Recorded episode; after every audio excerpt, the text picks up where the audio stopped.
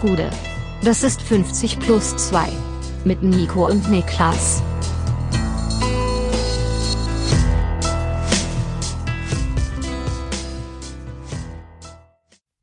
»50 plus 2, ein ganz normaler Donnerstag. Mein Name ist Nico Heimer und bei mir sitzt der Mann, der dickere Finger als Prinz Charles hat, Niklas Levinson. Hat Prinz Charles dicke Finger? Hast du nicht mitbekommen? Nee. Also diese Woche ist ja die Woche der Royals. Scheinbar, mhm. so ein bisschen. Weil zum ersten Mal die Queen seit tausend Jahren irgendwie so ein Ding verpasst hat, wo die eigentlich auf dem Ding sitzen muss. Die Krone ist irgendwo hingefahren worden auch, oder? Genau, die 3,5 Millionen Euro Krone. Generell, Monarchie eine super Idee übrigens. Ähm, und da war dann halt Prinz Charles da. Und da ist dann Bilder viral gegangen und der hat halt so richtige Wasser aufgequollene Finger. Das spricht wohl für eine Krankheit, also äh, gute Besserung, Prinz Charles. Aber es war kein gutes Bild auf die englischen Monarchen. Also ich habe definitiv keine dickeren Finger, weil ich habe eigentlich sehr, sehr schlanke Finger. Das, das ist, ähm, ja, vielleicht auch das, aber es sind sehr, sehr schlanke Finger generell. Das ist so eine Sache, die mich, also wenn es so um persönliche optische Marken geht, die einen so ein bisschen nerven. Ich habe auch sehr schmale Handgelenke und äh, die kommen tatsächlich von, von meiner mütterlichen Seite. Die Männer in der Familie, also mein Onkel, Jetzt mein Opa. Du blöd? Schon, ja. Ich hatte nämlich auch beides. Ich habe sowohl schmale Handgelenke als auch äh, relativ filigrane Finger. Und ich finde es eigentlich gut. Also filigrane Finger, ja, gerne, damit habe ich kein Problem, aber ich finde schmale Handgelenke schon nicht so geil. Das sieht schon cooler aus. Also gerade habe ich das gemerkt in der Phase, wo ich mal, also wo ich viel trainiert habe und auch ein bisschen zugelegt hatte, dass es halt so ein bisschen kontrastig ist, wenn du halt dann irgendwie relativ. So vorne zu. Ja, genau, wenn du so vorne so eng zuläufst. Genau, das ist so ein bisschen äh, schwierig. Ja, nee, also wie gesagt, der Prinz Charles, wenn das eine Krankheit ist, dann war das natürlich kein Gag darüber. Das Bild, was aber viral ging, war schon erschreckend, weil das sind solche brutalen Wurstfinger. Da hat er irgendwie einen Ring drauf geklemmt, wo ich mich frage, ob der auf der einen Seite offen ist, um den herumzubekommen. Ähm, naja, äh, ich habe so ein bisschen das Gefühl, dass auch die britische Monarchie eventuell ich sag mal, mit gekaufter Zeit arbeitet in, in naher Zukunft. Ich habe nicht das Gefühl, dass es noch so ein Produkt ist, was noch viele Jahrzehnte hält. Ich weiß es nicht. Also das, was ja immer ein springender Punkt ist als Argument für die Monarchie, ist, dass sie ja angeblich, aber ich habe keine Ahnung, ob das ein Faktencheck überstehen würde, ein touristischer Treiber ist. Also dass natürlich die, die Royals und der Buckingham Palace ja, und zu gucken, ob die Queen da vielleicht einmal über den Hof humpelt, während man da, da ist. Also dass das so Pull-Faktoren sind. So aber da würde ich mal, da würde ich ja doch gerne mal die, die Gegenrechnung sehen, wie viel das äh, ihn einbringt finanziell und was es ja, kostet, weil die, genau. die, die, die, liegen dem Volk schon gut auf der Tasche, die Winces. Ja. Es ist natürlich an sich ist es ein vollkommen Banane-Produkt. Also diese Idee, die ist ja einfach nur ein altertümlicher Schwachsinn, ja. der, der eigentlich abgeschafft gehört, aber es gibt ja noch so ein paar, ne, die in Europa ja auch. Spanien, Dänemark hat ja auch eine Monarchie, also ja. keine, keine bestimmende Monarchie, aber eben noch eine Königin. Außerhalb von Europas, ich glaube in Thailand gibt es einen Monarchen. Genau. Aber ansonsten würde mir wenig der, der, der thailändische Partymonarch. Ja. Ach, also, oh, ist es der, der, der in Bayern der in gewohnt hat der, jahrelang? Der, der in Bayern da, ähm, Schloss, hier, was Schloss Einstein nachgebaut Irgendwie so um den Dreh war das mit dem. Ah ja, gut. Ähm, haben wir das auch geklärt. Monarchen, seltsames Thema. Wie heißt eure Magrede? Königin Magrede. Königin Magrede, ja. Die hatte auch irgendwie einen, einen niceen Spitzennamen, den ich leider vergessen habe. Ich glaube, der hat irgendwas damit zu tun, dass sie eine krasse Kettenraucherin ist. Wirklich? Ja. Hm, gefällt mir gut. Äh, liebe denen, bitte mal, bitte mal aufklären. Vielleicht hat die, heißt die Schornstein. Was heißt Schornstein auf Dänisch? Weißt du das? Skorstein. Königin Skorstein. naja, wir wollen nicht hoffen, dass du den dänischen Pass entzogen bekommst oder so ein Scheiß, weil wir hier die Königin beleidigen. Ich habe ja schon auch, ich habe auch schon den dänischen Royals auf der Tasche gelegen. Ja. In London. Da habe ich ja in dieser, ja in dieser Herberge gewohnt. gewohnt, die äh, dem dänischen Königshaus gehört, ja. Hast du im Keller der Königin gewohnt, wenn man so will. Ja, Niklas Levinson, das Königskind, ähm, hat uns ein paar gute Themen überlegt für heute, hat sich ein paar gute Themen für heute überlegt. Womit wollen wir denn anfangen? Mit dem Bang? Ja, was ist denn der größte Bang gewesen? Der, größte Bang ist, weil das ja auch der offizielle Bang ist, ist der von Erling Haaland, der ja jetzt richtig. ganz offiziell zu Manchester City wechselt, einen Vertrag dort unterschrieben hat, unterschreibt bis 2027 und Teil dieses Banks ist, dass der BVB wohl deutlich weniger Geld bekommen hat, als man eigentlich im Vorfeld dachte. Es hieß ja immer, diese Ausstiegsklausel, die City jetzt eben genutzt hat, läge so bei 75 Millionen Euro, scheint aber zumindest, wenn man jetzt diversen Quellen glauben möchte, unter anderem Fabrizio Romano, eher näher an den 60 Millionen gelegen zu haben. Ja, und der erste Reflex, der natürliche erste Reflex, und den hat man ja auch auf Twitter und von vielen Dortmund-Fans gehört und gelesen immer wieder, ist natürlich, ach du Scheiße, das ist ja viel zu wenig, noch weniger. Ich finde auch, ich hatte auch den Eindruck, dass viele Dortmund-Fans, vielleicht auch Leute, die sich nicht so damit beschäftigt haben, bis vor nicht allzu langer Zeit nicht an diese 75 Millionen Euro Klausel sogar geglaubt haben, sondern dachten, dass da ein größerer Batzen rumkommt eventuell. Und äh, ganz im Ernst, warum auch nicht? Man darf glauben, woran man will, ne? Ähm, aber Ich glaube, man muss halt aufpassen in dieser ganzen Causa, dass man nicht jetzt im Nachhinein sehr klug ist und sagt, hätte man doch nur was auch immer, weil ich glaube, viele Dinge, die jetzt eingetreten sind, waren so nicht zu 100% berechenbar. Klar, Erling Haaland war damals schon ein dicker, fetter Name und es war krass, dass der BVB ihn bekommen hat und viele, viele wollten ihn haben. Aber die Dimension, in der er sportlich eingeschlagen ist, dass er im Prinzip für den BVB ein Tor pro Spiel gemacht hat und wirklich jemand ist, der wahrscheinlich ohne Klausel in 130, 40, 50 Millionen wären vorgenommen wäre vom Wechsel her. All das, das wär, war natürlich möglich, aber konnte man jetzt zu 100% so nicht voraussehen. Man muss, glaube ich, ein bisschen aufpassen, dass man jetzt nicht so die Retro, retrospektiv sehr, sehr klug ist. Ja, ja, es ist einfach so. Man, was, was man aber, glaube ich, nicht vergessen darf, ist in der Sekunde, als man Erling Haaland geholt hat, da konnte man daran glauben und davon ausgehen, dass der Junge ganz brutal sein würde. Ähm, aber das war auch schon alles. Es gab keinerlei, ähm, ja, es gab keinerlei Stichproben auf höchstem internationalen Level, ähm, auf höchstem europäischen Level, auf Ligenbasis zumindest nicht. Und ja, ich glaube halt auch, die Entwicklung, die er dann hingelegt hat, vielleicht auch einfach das ganze Ding so ein bisschen eingeholt. Ich glaube, der hat sich selber überholt in seiner Entwicklung und auch das, was der BVB mit ihm mal geplant hatte. Und dann nur deshalb fühlt es sich jetzt im Nachhinein so blöd an. Denn die Wahrheit ist ja auch, wenn Erling Haaland, sagen wir, was hat er jetzt gemacht? 65 Bundesligaspiele oder so, so um den Dreh, ne, für den BVB? Ja, Guck mal, und da hat er ja was 63 Tore gemacht. Lass, wenn es drei weniger sind, scheißegal, ja. genau, genau, ja. Aber das Ding ist halt, wenn er 30 Tore macht in den 60 Bundesligaspielen und halt äh, so viele Anlagen zeigt trotzdem, wie er hat, bin ich mir nicht sicher, ob trotzdem jemand die 60 Millionen für ihn bezahlt. Wahrscheinlich sogar schon in dem Ja, doch, also zahlen wird die schon jemand, davon gehe ich schon aus und dann fühlt sich natürlich besser an. Genau. Also klar, also der hat jetzt also in 88 Spielen für den BVB 85 Tore gemacht. Das ist natürlich einfach eine eine absolut irrsinnige Quote und die kann selbst der größte Optimist so in der Dimension nicht vorhergesehen haben. Es ist natürlich insofern bitter, dass ich habe mal auch ein bisschen geschaut, so weil was so letztes Jahr ging so gerüchtetechnisch im Sommer und da hieß es ja, dass der FC Chelsea interessiert sei, unter anderem 90 Min oder wie auch immer die heißen, hat er berichtet, dass Chelsea bereit gewesen sei, 150 Millionen Pfund Ja. für Erling Haaland zu bezahlen. Das wäre mehr als das Doppelte von der jetzt kassierten Ablöse gewesen. Findest du, also wir sind jetzt im Nachhinein klug, also wie gesagt, wir reden einfach Ja, nur ja. eine Theorie drüber. Ganz einfach. Ähm, das zweite Jahr betrachtet, wie es jetzt war beim BVB, hättest du gesagt, ach, hätte man besser die Kohle genommen? Ja, 100 Prozent. Ja, ne? Na, 100 Prozent. Ich glaube, das ist auch die einzige Antwort. Was ich mich aber wirklich frage ist, stimmt das so? Und durfte, wollte Haaland gehen? Wäre er bereit, für den Preis zu gehen? War für ihn vielleicht von Anfang an wichtig, dass er für die 60 Millionen geht, damit er diese abstrusen Handgelder fordern kann, äh, die Ja. äh, das Team Haaland die fordern kann? Ich habe das Gefühl, dass ein Transfer im letzten Sommer nicht wirklich auf dem Tisch war. Ja, es kann schon sein. Es kann auch, du hast vollkommen recht damit, es kann ihm einfach auch viel, viel besser in den Kram passen, dass das jetzt so abgelaufen ist, wie es abgelaufen ist, weil es im Bereich der persönlichen, des persönlichen Nutzens einfach viel, viel mehr überwiegt. Die Rechnung aus BVB-Sicht ist natürlich insofern nicht ganz aufgegangen, dass ich sagen würde, alles, was der BVB diese Saison sportlich erreicht bzw. nicht erreicht hat, glaube ich, wäre auch ohne Erling Haaland möglich gewesen. Noch dazu hat er 16 von ähm, 44 möglichen Einsätzen verletzungsbedingt verpasst. Mal ein Kontrast dazu, Robert Lewandowski, der 13, nach 13, 14 auch ablösefrei gegen den BVB verließ, der hat damals nur ein Spiel verpasst, äh, aufgrund von irgendwie körperlichen äh, Belangen. Also diese, es war ja, die Rechnung ging nicht Ja. so ganz auf. Diese zweite Saison war ein bisschen verflucht irgendwo äh, von Erling Haaland beim BVB. So mit Verlet also vor allem mit Verletzungen natürlich. Und ähm, man, ja, ich glaube halt wirklich, um das nochmal ganz klar zu sagen, ich kann mir nicht richtig vorstellen, dass ein Transfer für 120 Millionen Euro, 130 Millionen Euro wirklich im Bereich der, der des, des, des Realistischen lag im vergangenen Sommer. Denn der BVB wird die Klauseln gekannt haben. Und ich kann mir einfach nicht vorstellen, dass die sagen, eine Saison mit Haaland, mit diesem Kader, ist uns ins Blaue gesprochen Ja. 90 Millionen Euro mehr wert, als ihn jetzt für 150 zu verkaufen. Wenn dem so sein sollte, wenn es irgendwann rauskommt, das stimmt alles, wie es berichtet ist, dann wissen wir auch, warum Susi Zorg seinen Hut genommen hat jetzt diesen Sommer. Weil das wäre ja eine Katastrophenentscheidung, muss man schon sagen.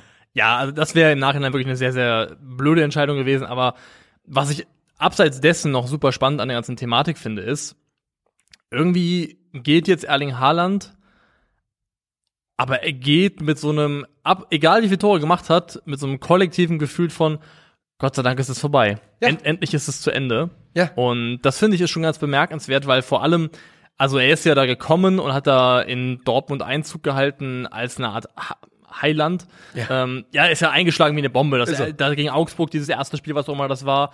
Und Hattrick. Da wurde ja bei jeder Gelegenheit, wenn der sich einen Schuh gebunden hat im Signal Iduna Park, haben die Leute Erling Ja. gebrüllt. Der Brecher mit dem Babyface. Der Brecher mit dem Babyface und ich finde, wie dermaßen krass so auch so auch am- auch vereinsintern, fanintern im- beim BVB so seine Aktien in Sachen Beliebtheit eingestürzt sind, finde ich schon irgendwie spannend. Ja, ich auch. Aber das ist, glaube ich, das Resultat auch ähm, dessen, wie er sich verhalten hat. Denn man muss auch mal sagen, er hat natürlich diesen ganzen Kult um ihn niemals irgendwie äh, eingebremst oder sowas. Ich glaube, es hat ihm sehr, sehr gut gefallen. Und wenn halt dann in der zweiten Saison beim BVB fühlt sich, ich glaube, für viele BVB-Fans fühlt es sich nach Schieflage an seit 12, 13 Monaten, wenn nicht schon länger. Und wenn du dann einen Spieler hast, der so über Gebühr abgefeiert wird und der auch selber in dem aufgeht und der dann Bilder postet im, im Einteiler von Ibiza, wenn irgendwie Dortmund 24 Stunden später da und da spielen muss, so ungefähr, ja. Ich glaube, dass dann Missgunst komplett verständlicherweise ein großes Thema wird und die Stimmung härter gegen jemanden kippen kann, als es eigentlich sportlich plus die Gesamtsituation verdient hätte. Und ich hatte das Gefühl, es ist ein bisschen passiert. Nee, 100 Prozent. Also ich muss auch sagen, ich kontrast, ich möchte das immer so in Kontrast setzen zu einem anderen Wechsel. Ich finde, und diese Wechselposte, weil sie auch so lange ging, hat natürlich auch jeden genervt. BVB-Fans und alle Außenstehenden, alle, die damit arbeiten mussten, genervt. Aber ich finde, der letzte große Big Money BVB-Transfer, der gegangen ist, der das irgendwie auf eine Art und Weise hinbekommen hat, die richtig gut war, wo auch, glaube ich, heute immer Fans noch sagen, ey, das war alles cool, ist, glaube ich, tatsächlich Jaden Sancho. Ich finde, Jaden Sancho ist für mich fast das Musterbeispiel dafür, Ja. wie es laufen kann, weil der ist ja auch, der zeigt ja auch immer noch nach wie vor BVB-Verbundenheit hier und da mal. Ja. Und ich finde, das ist so der Ideal, ist ideal gewesen, wie so ein Wechsel eigentlich auch positiv verlaufen kann. Ja, interessanter Take, aber du hast, ähm, ja, du hast wahrscheinlich recht. Ich habe jetzt gerade auch so ein bisschen drüber nachgedacht, aber mir fiel auch kein anderer an.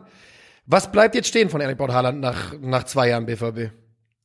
ja, ich werde niemals hier sitzen und deswegen plötzlich sagen, hätte man ihn am besten gar nicht erst geholt. Das war alles richtig, das war zu dem Zeitpunkt komplett richtig. Aufgrund der Exposure, die er auch medial gegeben hat, das war ja auch für den BVB Aufmerksamkeit. Es ist ein weiterer Stürmer in der BVB-Liste, wo man sagen kann, Haken dran, wir haben jemanden gehabt, der bei uns den Sprung zum Top-Club, zum Weltklasse-Mann gegangen ist, was auch immer. Ja. Das ist immer noch gute Werbeplattform, das ist immer noch gut für die Wahrnehmung. Also ich finde, egal wie das zweite Jahr da, das hat ja auch, vor allem muss man auch sagen, dass der Kader vom BVB scheiße gewesen ist und sportliche Ziele in der Art unter, unterwandert worden sind, das kann man ja nicht jetzt ähm, primär auf die Schultern von Erling Haaland legen. Was bei mir hängen bleibt, und da weiß ich nicht, bei welchem Spieler ich das letzte Mal so hatte, ist dieses, was zur Hölle ist der Typ denn eigentlich, als er an, an, ankam in der Bundesliga? Wo man wirklich gedacht hat, das kann doch nicht wahr sein. Diese Geschwindigkeit, diese, ja, diese Rei diese Naturgewalt, die da übers Feld fegt, diese Abschlussfähigkeit, diese Trockenheit. Das hatte ich, ich, ich kann mich nicht erinnern, weil ich zuletzt in der Bundesliga beim Spieler wirklich so häufig das Maul offen hatte in seinen ersten Wochen wie bei Erling Haaland. das war, als ob man eine ganz neue Spezies an Fußballer sehen würde. Ja. Das, das war auch noch in der Zeit, wo ich noch im Newsroom gearbeitet habe und wir saßen da, glaube ich, es gab mehrere Spiele, so die ersten paar Spiele, wo, wo ich irgendwie Dienst hatte, am Wochenende da saß mit ein paar Leuten und wo du, wie, wie du sagst, wir einfach im Kollektiv da saßen und einfach den Kopf geschüttelt haben. Also darüber, wie krass dieser Junge einfach war und wie dermaßen krass der eingeschlagen ist, gerade am Anfang. Das war wirklich, also echt, als ob man was ganz, ganz Neues sehen würde. Fällt dir aus dem Bauch irgendjemand ein, der das mal so in der Bundesliga wirklich nicht, ne? Nicht in der Dimension, was man sagen muss, wer damals, äh, wo man auch mal für eine Halbserie dachte, Alter, was ist das denn für einer? Wer ist das hier der neue Ronaldinho? Douglas Costa Hinrunde beim FC Bayern, die war total krass. Da hat er auch wirklich alles schwindelig gespielt Ja. und dachte, wer ist dieser Junge? Ähm, das ist dann relativ schnell abgeflaut und auch nicht sonderlich prickelnd äh, zu Ende gegangen. Ribery's erste Wochen. Der hat nämlich in seinem ersten Spiel, diesem Mehmet Scholl, ich gebe dir meine Nummer Spiel, hat er aus 40 Metern ein Tor gemacht ungefähr und in der Bundesliga hat er auch dann relativ schnell noch zwei Fernschusstore hinterher, hinterhergelegt, wo man für einen kurzen Augenblick das Gefühl hatte, Moment, Moment, kann der einfach aus 30 Metern schießen und kein anderer Mensch? Das wäre ja auch eine, also in Ja. der Regelmäßigkeit. War es dann aber auch nicht. Nee, aber das muss man schon sagen. Also ich guck, da, guck darauf zurück als das war gut für die Bundesliga, das war, war immer ein Thema, da konnte man gut drüber reden. Also von daher whatever, ich, nee, ich will gar nicht viel Glück wünschen bei Manchester City, aber Er hat halt so ein bisschen, er hat halt schon, so, das finde ich eine sehr schade, eine traurige Entwicklung eigentlich, aber ich habe so ein bisschen das Gefühl inzwischen, jetzt kommt zusammen, was zusammengehört, wenn er zu City geht. Und das ist ja was, was ich vor einem Jahr oder sowas nicht gesagt hätte, auf jeden Fall.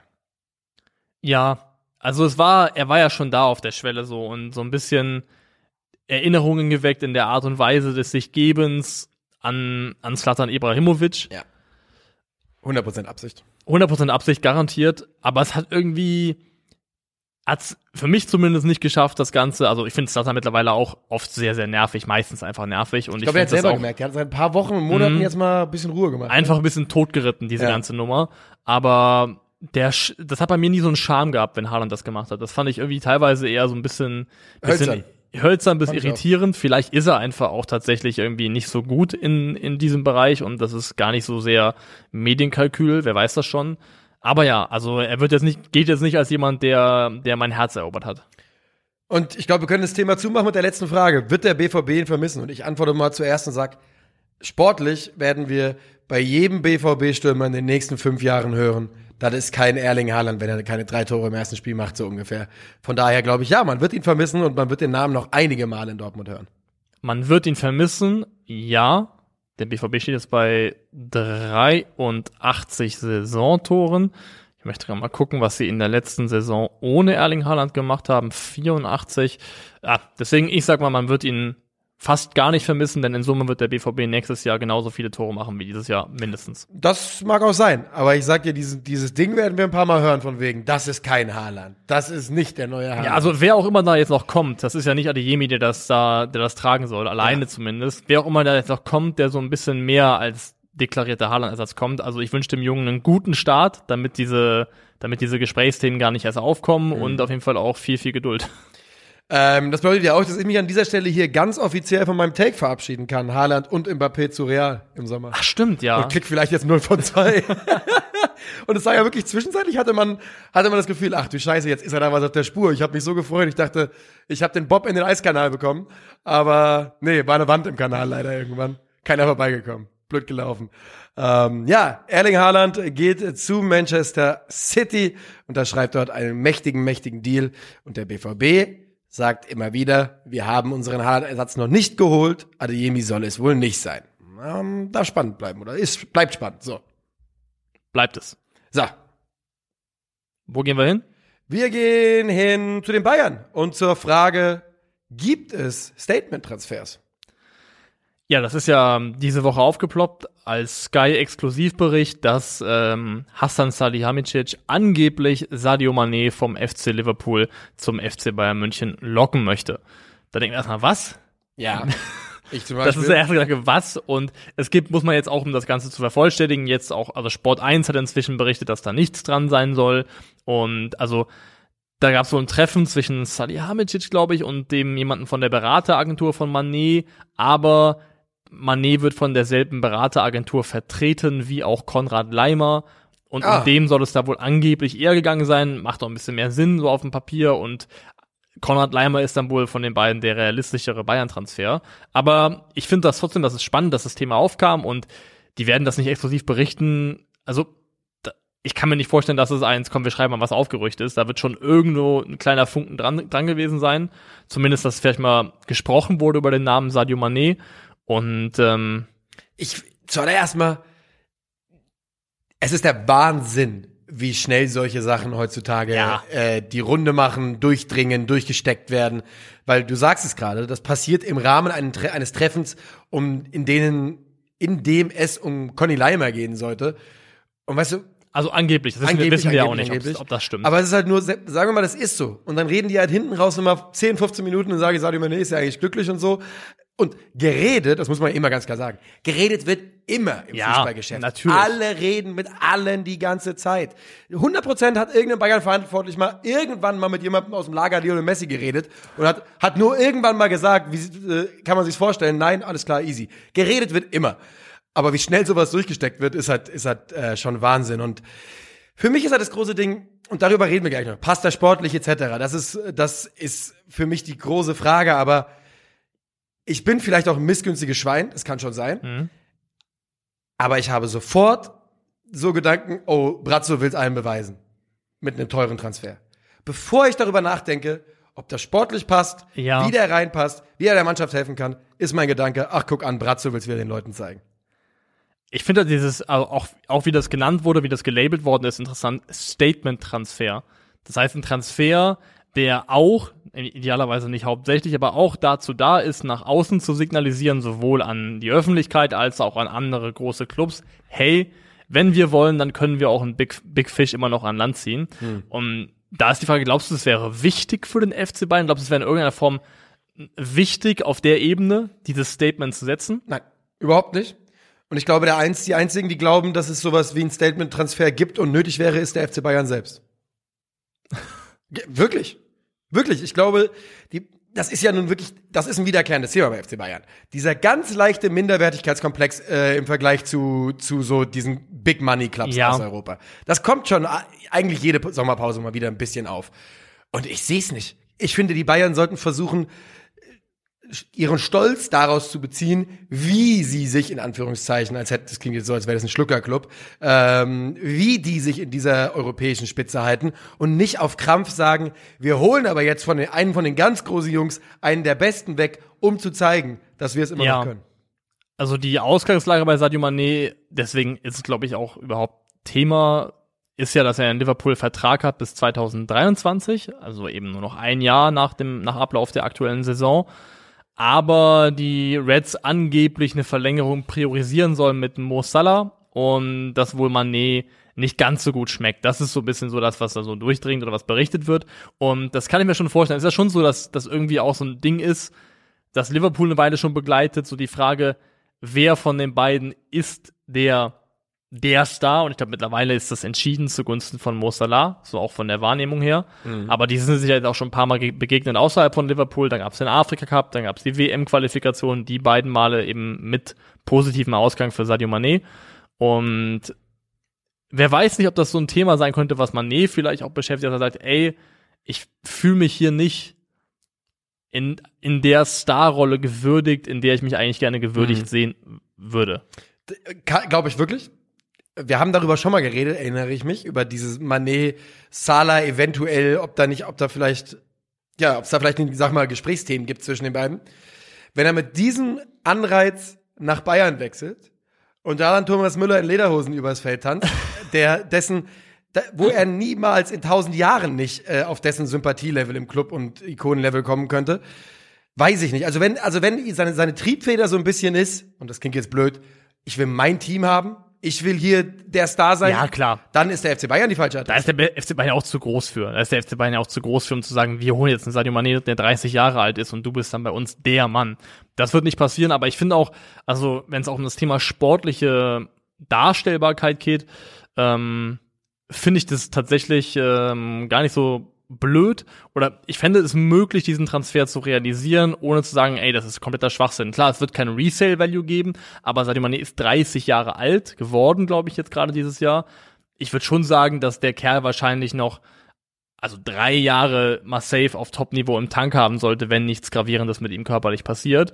Also ich glaube schon, dass du den holen könntest und noch lange genug von dem Spieler und seinem Mehrwert profitieren würdest, um das tatsächlich rechtfertigen zu können. Aber haben wir nicht bei den Bayern drei, vier Lücken, bevor wir auf die Flügel gucken? Das haben wir natürlich. Ich glaube, auch wenn man dieses Statement setzen wollte, gibt es andere Posten, wo man sie setzen kann. Zumal er auch so ein bisschen hantiert wird oder gehandhabt werden würde als möglicher Ersatz für Serge Gnabry, falls der nicht bleiben wollen würde. Das Problem daran ist in meinen Augen, Sadio Mané kommt ja in Liverpool seit Jahren hauptsächlich primär über die linke Seite und das spielt Gnabry überhaupt gar nicht. Also wenn man zumindest eigentlich nicht. Da spielen andere Leute und auch Leroy Sané, der mal Auf und Abs hatte, aber hat seine beste Zeit in München eigentlich immer mehr über links gehabt. Deswegen, es passt auch für mich von der, von der Position her gar nicht so, um, um Serge Gnabry zu ersetzen. Manchmal passieren ja auch solche Sachen, werden die ja relativ bewusst lanciert, entweder von Vereinsseite oder Spielerseite, um Hebel X oder Winkel X auf, in der Verhandlung zu haben zum Beispiel. Und ich werde das Gefühl nicht los, dass da vielleicht, ich, ich glaube nicht, dass es da, da legit Gespräche gibt, weil ich es einfach nicht sehe. Also, weißt du, ich komme nicht, wenn ich eine Checkliste habe, wo ich sage, ich brauche hier zehn Punkte, äh, ich habe hier zehn Punkte drauf, fünf davon müssen gecheckt werden, dass ich sage, ja, da gucken wir mal drauf. Ja. Das sehe ich bei Sadio Mané und dem FC Bayern einfach nicht. Nee, wenn du mich jetzt fragen würdest, passiert dieser Transfer ja, nein, und das wäre so eine Roulette, rot oder schwarz Entscheidung, würde ich auch ganz klar sagen, nein. Dazu wird es nicht kommen. Es ist, ja, Irgendwas in mir dürstet trotzdem danach. Ich, so irrational diese Statement-Transfers sind, ich finde es immer spannend, es kribbelt immer in mir, wenn ich das Gefühl habe, okay, da könnte jetzt ein sogenannter großer Name in die ja dann Bundesliga lass mir, wechseln. doch, lass mir doch mal was, was kochend heißes präsentieren. Laut der Gazzetto. Ah. Von 10.30 Uhr, also sprich vor 45 Minuten gemeldet. FC Bayern soll einem gewissen französischen Mittelfeldspieler von Manchester United einen Vertrag angeboten haben. Paul Pogba. Ja. Das habe ich immer, das ist mir auch schon über die Timeline gehuscht. Ja. Das wäre, wäre das ein Statement-Transfer? Das wäre ein Riesenstatement. Weil Statement ist doch nicht an, an Ablöse gebunden. Nee, nee, wenn du jetzt, wenn du der Club bist, der ablösefrei Paul Pogba holst, ist das auch ein Statement-Transfer. Ja. Die Frage ist nur, also, wenn man eine Sache gelernt hat jetzt in den Jahren, die Paul Pogba bei Manchester United war, dann er ist ja definitiv kein Sechser. Und nicht um- ganz einfach um- ist er auch. Nicht ganz einfach ist er auch. Ich glaube aber, wenn es, wenn es Vereinsumfelder auf Top-Niveau gibt, die ihn hinkriegen könnten und Bayern die ihm wirklich helfen könnten, dann ist der FC Bayern da ganz weit vorne dabei. Das glaube ich definitiv.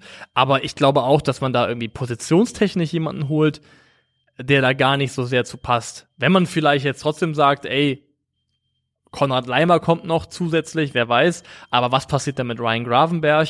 Weil die werden ja nicht Leimer, Gravenberg und Paul Pogba holen Das glaub ich und dann nicht. noch Goretzka da haben und Kimmich da haben. Das wäre, also es wäre ein Weltklasse Mittelfeld, aber das wäre, glaube ich, ein bisschen zu viel des Guten. Wäre in der Tat, wäre richtig geiles Mittelfeld. Ähm, ja, du hast schon recht. Also ich meine, ich glaube, bei Leimer könnte es sein, dass sie einen Klaps auf die Finger bekommen haben, so ein klein bisschen. Und es hieß, eigentlich wollen sie den nicht weggeben diesen Sommer. Stimmt das? Habe ich jetzt richtig Eigentlich wollen sie nicht weggeben. Da wird von Minzlaff so ein bisschen gesagt, wir wollen nächstes Jahr angreifen und das können wir nur, wenn wir an den Spielern festhalten, äh, die wir haben und nicht wieder unsere Leistungsträger verkaufen. Aber auch da ist die Realität. Konrad Leimer hat Vertrag bis 2023. Ja. Noch dieses eine Jahr. Und wenn der, glaube ich, gehen möchte, dann wird es auch einen Weg geben, unter dem dieser Wechsel stattfindet. Das glaube ich wohl auch. Und da hat dann ähm, tatsächlich hat dann der hat dann Oliver Mitzlaff da wahrscheinlich gar nicht mal so richtig äh, viel zu sagen. Und ähm, während wir hier reden, prasselt eine schöne Meldung nach der anderen rein. Hast du noch Luft für eine zweite? Ja. Laut des Spiegels, wobei man, glaube ich, wenn man dann sagt, dann sagt man dem Spiegel.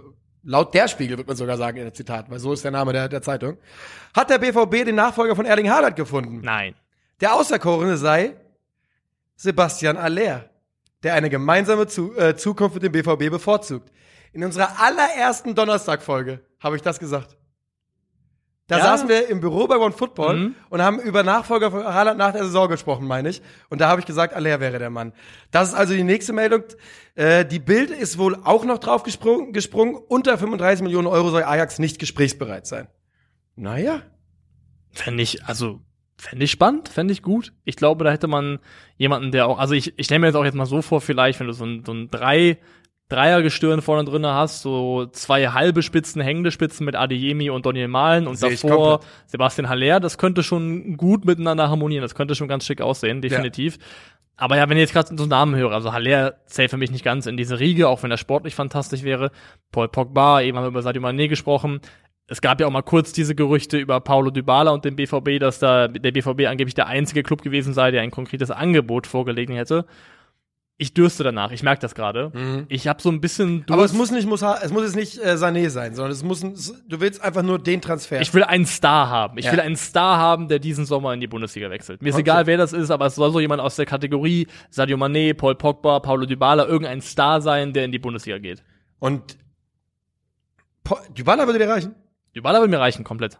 Ich glaube, das ist einer der Spiele, wo wir so weit auseinander sind wie bei kaum einem anderen. Das haben wir schon mal. Das, das glaube ich schon, ja. Also ich bin ja wirklich, äh, ich gehe All in, ne? Ja, ich, ich, ich, ich, ich, schwöre ich, Stein und Bein. ich, ja, ich fange eine Kugel für Dybala. Also Ja, ich nicht.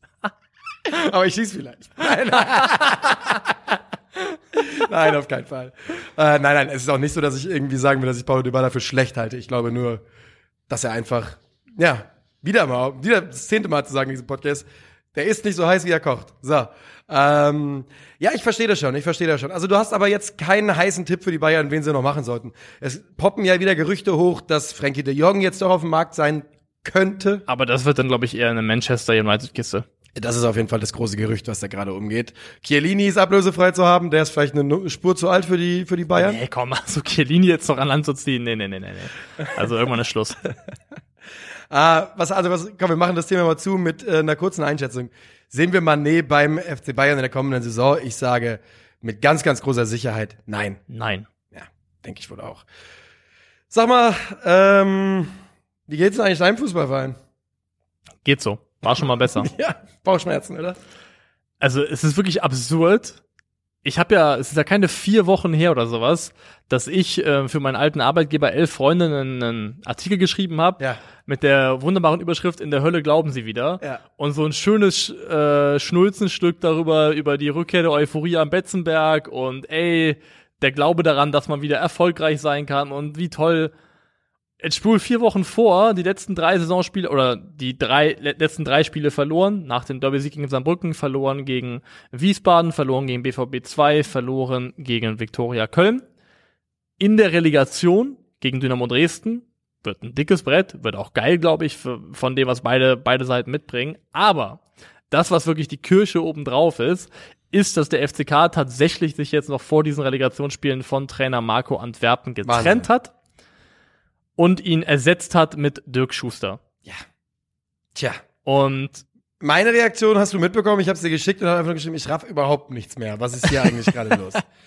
Und daran hat sich nicht so richtig viel geändert. Ähm, es gibt natürlich eine Milliarden Gerüchte inzwischen darüber, was passiert ist, ne? Und da ist was vorgefallen und das ist vorgefallen. Wer weiß man irgendwas sicheres? Nicht so richtig. Also es gibt hier und da mal so ein bisschen was, was durchdringt. Ähm, gestern war ja auch die PK, in der Dirk Schuster vorgestellt worden ist. Und da hat sich ähm, Geschäftsführer Thomas Hengen, der diese Entscheidung, glaube ich, auch maßgeblich zu tragen hat, ähm, auch geäußert zu dieser Thematik oder zu dem, was da passiert ist. Und er hat gesagt, die Entscheidung lag aber, der Entscheidung lag aber ein längerer Prozess als nur der Auftritt in Köln, also die letzte Pleite bei Viktoria zugrunde. Wir haben schon länger einen besorgniserregenden Trend festgestellt, sind in den Zweikampf- und Laufwerten abgesagt, der Leistungsabfall war nicht zu erklären. Und ja, die Trennung sei eine unpopuläre Entscheidung, das wüsste er, aber er hätte sich nicht leicht gemacht und die Verantwortung müsste er jetzt eben wahrnehmen. Und das ist, glaube ich, das ganz große Stichwort, weil ich glaube wirklich, das ist eine Patrone oder das ist eine Patrone, die dieser, die der Geschäftsführer jetzt gezogen hat, aber die muss sitzen. Ja. Also ich glaube wirklich, Ja. dass da auch untrennbar wahrscheinlich auch sein Schicksal mit verwoben ist, wie jetzt diese Relegation läuft und wie das weitergeht, weil das ist wirklich, Ey, ich, es ist so schwierig. Weil, wenn, wenn die Mannschaft und die wichtigsten Spieler in dieser Mannschaft nicht alle hinter dieser Entscheidung stehen, jetzt in der Relegation, dann geht diese Kugel straight in den eigenen Fuß, ohne Umwege. Ähm, und gefühlt ist die Wahrscheinlichkeit, dass das passiert, höher, als dass sie funktioniert, als dass man damit trifft. Es fühlt sich ganz, ganz komisch an. Ich habe die wildesten Sachen gelesen äh, auf, auf Twitter, also wirklich die wildesten Sachen. Mhm. Das ist äh, die beste Timeline ist komplett äh, apeshit gegangen. Ich, ich, mir Ich fehlt wirklich die Erklärung. mir fehlt's ja auch, ich find's auch vor allem, also er sagt dann so Sachen wie, wenn man den Spielern in die Augen sieht und der Glaube ist nicht da, dann ist es das Schlimmste. Also auch der Geschäftsführer Thomas Heng gesagt. Ich find's nur so schwer vorstellbar, gerade in meinem Kopf, wie man von wir gewinnen vor einer absoluten Mörderkulisse in Unterzahl ein Ja. Derby gegen Saarbrücken, wie man innerhalb von kürzester Zeit von dahin geht zu, wir verlieren drei Spiele in Folge, es ist komplett die Luft raus, alle scheißen sich in die Hose und es kehrt komplett dieses alte, typische FCK-Muster zurück. Ich weiß nicht, ich kann mir nicht erklären, wie man von dieser monumentalen Leistung, die nur möglich ist mit einer intakten Mannschaft und einem intakten Geist, innerhalb von so kurzer Zeit an diesem toten Punkt ankommt. Das ist für mich nicht Ja. nachzuvollziehen. Da muss irgendwas intern vorgefallen sein, zwischen Trainer und Geschäftsführer, zwischen Trainer und Mannschaft, was auch immer. Zwischen irgendwem muss irgendwas passiert sein, das erklären kann, wie es zu so einem krassen Bruch kommt, weil ich sehe es nicht von außen. Hast du vollkommen recht. Und ich kann auch einfach wirklich, nach allem, was ich über Fußball weiß, ist auch einfach, es ist nicht die Lösung, nach einer erfolgreichen Saison, und das war eine erfolgreiche Saison, ähm, zu sagen, für die Relegation holen wir einen neuen Trainer. Also es muss was vorgefallen sein, denn sonst würdest du ja auch wirklich, ah, wenn du mit, mit Antwerpen hattest du einen Trainer, der nicht ohne Grund bei Vereinen höherer Liga Interesse weckt. Ja? Ja. Und es kam ja dann die Meldung, er habe bei Schalke unterschrieben, was ja dann aus Schalke-Richtung relativ stark dementiert worden ist. Ähm, was ich nur sagen will ist, das ist ein Wert dieser Trainer, klingt bescheuert, aber du weißt, was ich meine, den du nicht einfach abgibst, weil du denkst, wir haben bessere Chancen, jetzt mal die nächsten zwei Relegationsspiele zu gewinnen, wie auch immer der Gedanke entstehen würde.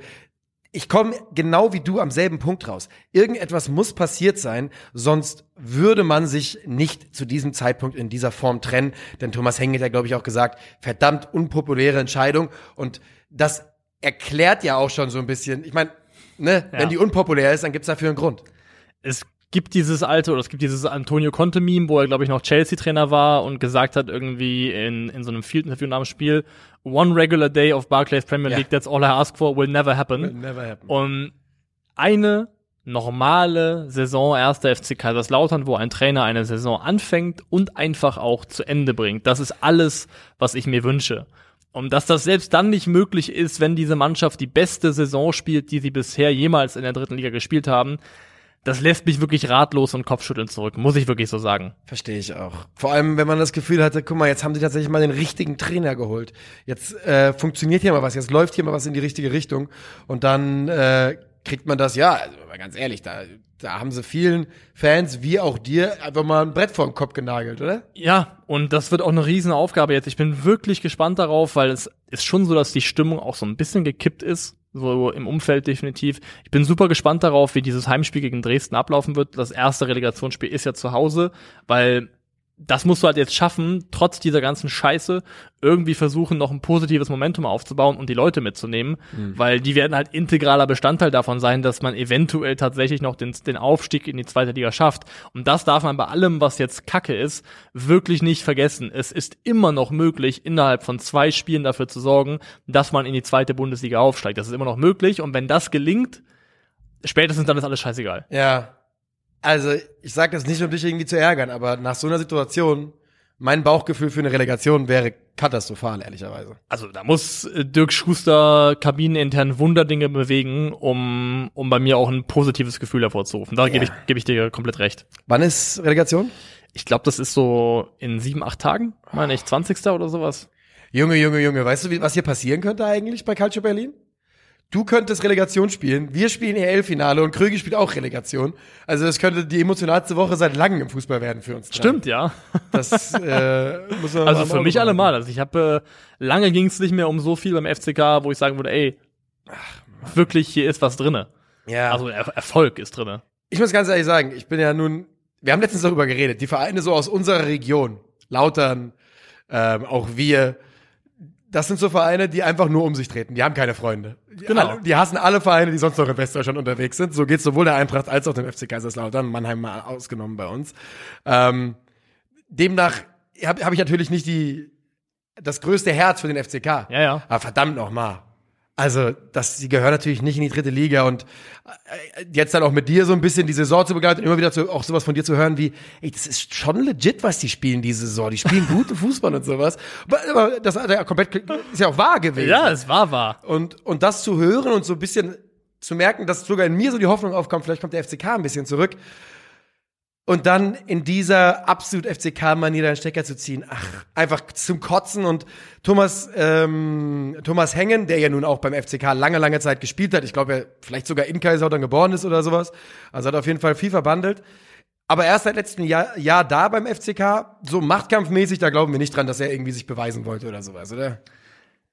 Ich möchte, ich möchte jetzt Ja, gar nicht so tief, tief ins Spekulieren gehen. Ich kann nur, das Letzte, was ich dazu sagen kann, ist, als Außenstehender ist das für mich nur zu erklären mit irgendeinem gravierenden internen Vorfall, von dem man Stand jetzt noch nichts weiß. Ja, es ist wohl so. Es ist wohl so. Naja, uns bleibt so langsam aber sicher nichts mehr zu tun, außer die Bundesliga zu tippen. Und, ähm, weißt du noch, dass wir über Leveling gesprochen haben? Und wo er hingeht? Hast du gesehen?